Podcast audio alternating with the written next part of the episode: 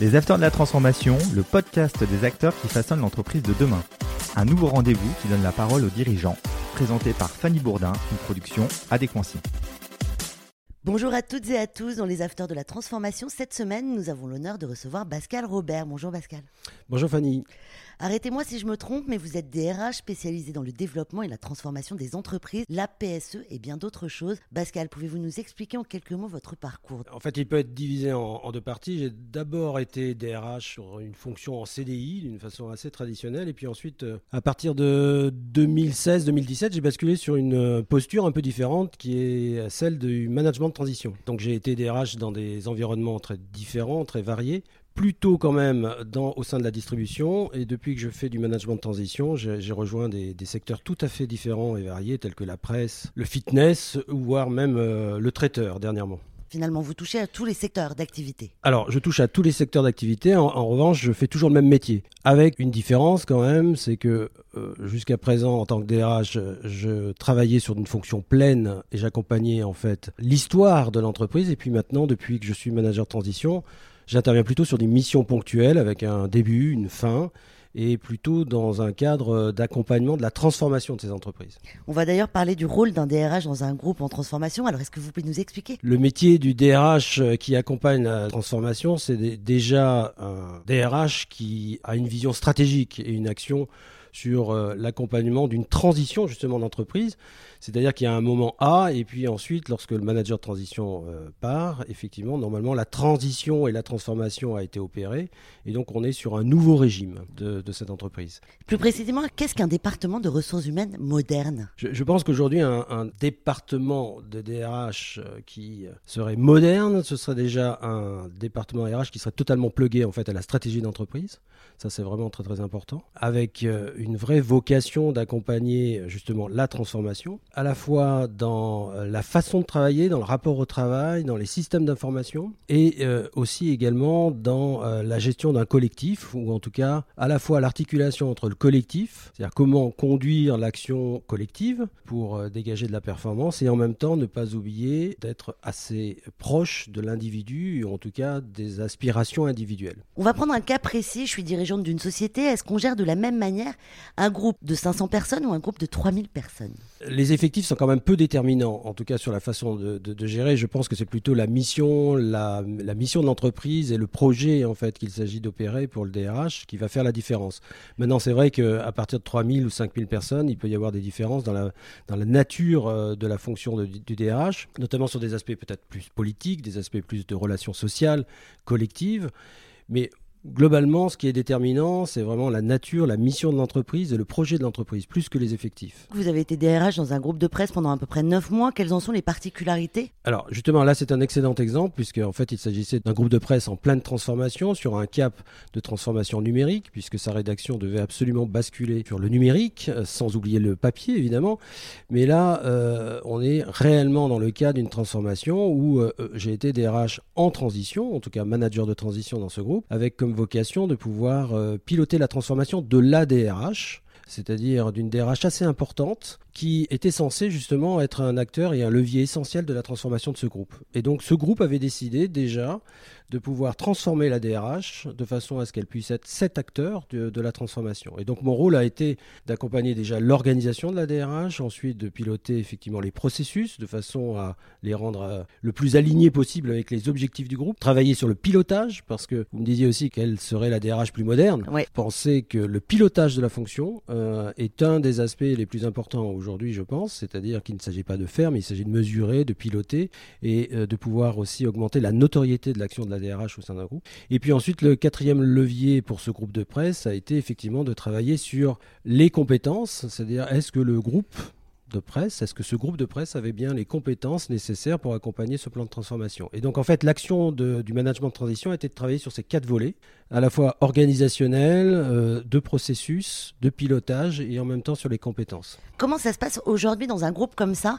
J'ai l'impression que le DRH, enfin que la partie DRH, fait plusieurs choses qui ne sont pas forcément des ressources humaines. Euh, je, pense que la, la ressource humaine, euh, c'est avant tout en fait une fonction qui doit euh, piloter en fait l'avenir, qui doit piloter absolument euh, la stratégie d'entreprise. Pas que des humains.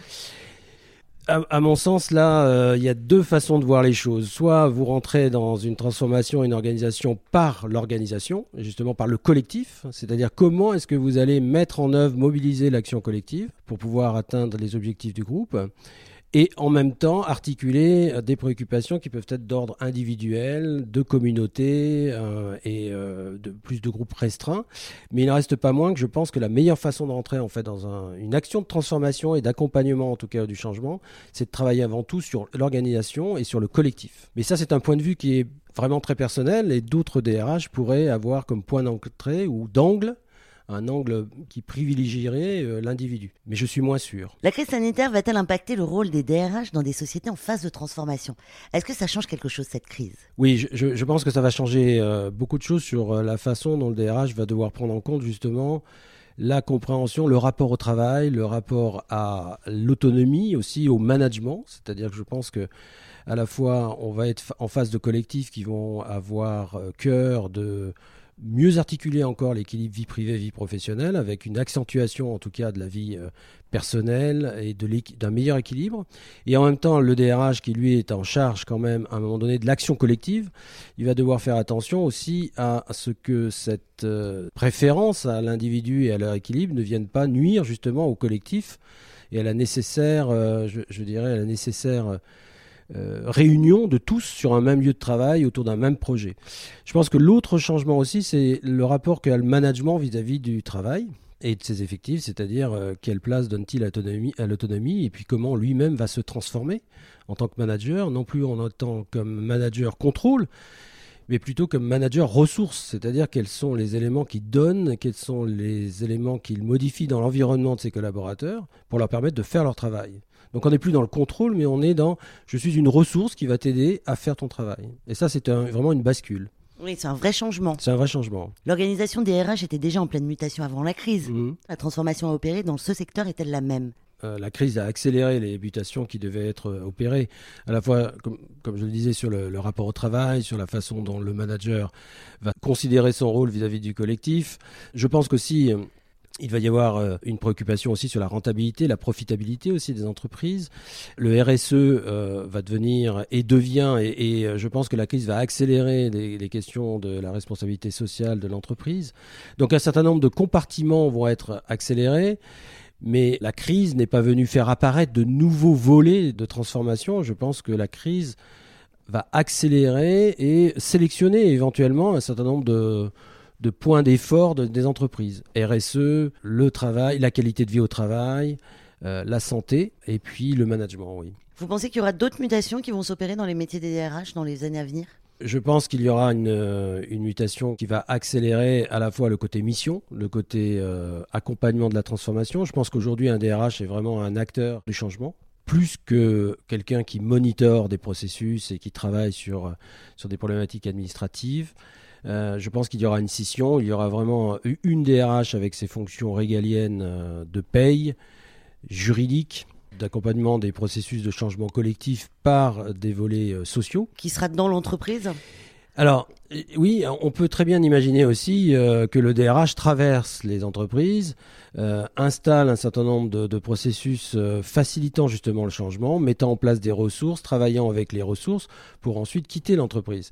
Euh, est-ce qu'une entreprise a besoin à un moment donné de faire de son DRH en même temps un acteur complet de la transformation? Ou est-ce que le DRH doit à un moment donné être appuyé, coaché, monitoré, mentoré par quelqu'un qui peut l'accompagner sur des processus pour ensuite reprendre reprendre son rythme normal Bon, maintenant, je, je, pense qu'il y aura des situations très hybrides, très très hybrides. C'est euh, quand on réfléchit au rôle de DRH il y a quelques années, on pensait que c'était celui qui signait les fiches de paye. Ça a quand même énormément évolué. Moi, je donnais la prévalence à une fonction de DRH qui était plutôt une fonction de DRH euh, de partenaire d'une stratégie, de partenaire du changement, d'acteur absolument euh, euh, important pour régler les interfaces, faire en sorte que tous les compartiments de l'entreprise travaillent ensemble. Il n'en reste pas moins, effectivement, qu'il y a toute une dimension administrative qui reste à régler. Alors, est-ce que c'est du rôle du DRH C'est là où moi je mets une, une peut-être une coupure. Peut-être que le DRH peut venir coordonner des services supports administratif, et on peut très bien voir ça dans des plateformes externalisées de gestion de procédures. Et puis il reste quand même en France une, une spécificité qui est que la relation sociale la relation collective, l'animation euh, de tous les partenaires et toutes les parties prenantes restera quand même toujours prédominant. Et là, le DRH a toujours son rôle pour interfacer, en tout cas, la relation collective, industrielle, les partenaires sociaux, les syndicats, avec effectivement l'avenir de l'entreprise. J'ai une dernière question pour vous. Auriez-vous des tips à donner aux futurs DRH voulant se spécialiser dans la transformation d'entreprise, par exemple? Alors, un tips, euh, pour, moi, je reste cohérent avec tout ce que je viens de dire. Il faut se débarrasser de ses expertises être plutôt un DRH euh, généraliste. Je pense qu'aujourd'hui, euh, les expertises euh, sont très rapidement obsolètes. Pourquoi? Parce que le changement est devenu le régime de, transition de l'entreprise. Donc, je pense que la capacité à apprendre est plus importante que la, détention d'une expertise. donc, il faut savoir s'en défaire et pouvoir en apprendre rapidement de nouvelles. Donc, un, tips, c'est ne pas construire d'expertise, venir sur des expertises extrêmement pointues, telles que l'expertise en relations sociales, l'expertise en paye, le DRH euh, doit être un, chef d'orchestre qui doit absolument faire travailler l'ensemble, de l'ensemble des parties prenantes de l'entreprise autour d'un projet. Merci Pascal Robert d'avoir répondu à nos questions. Merci beaucoup en tout cas de cet échange Fanny. Je rappelle que vous êtes DRH, manager de transition. Merci à vous de nous avoir suivis. Sachez que vous pouvez retrouver toutes nos interviews sur les plateformes de podcast. À la semaine prochaine. Les Afters de la Transformation, une émission à réécouter et à télécharger sur adconci.com et toutes les plateformes de podcast.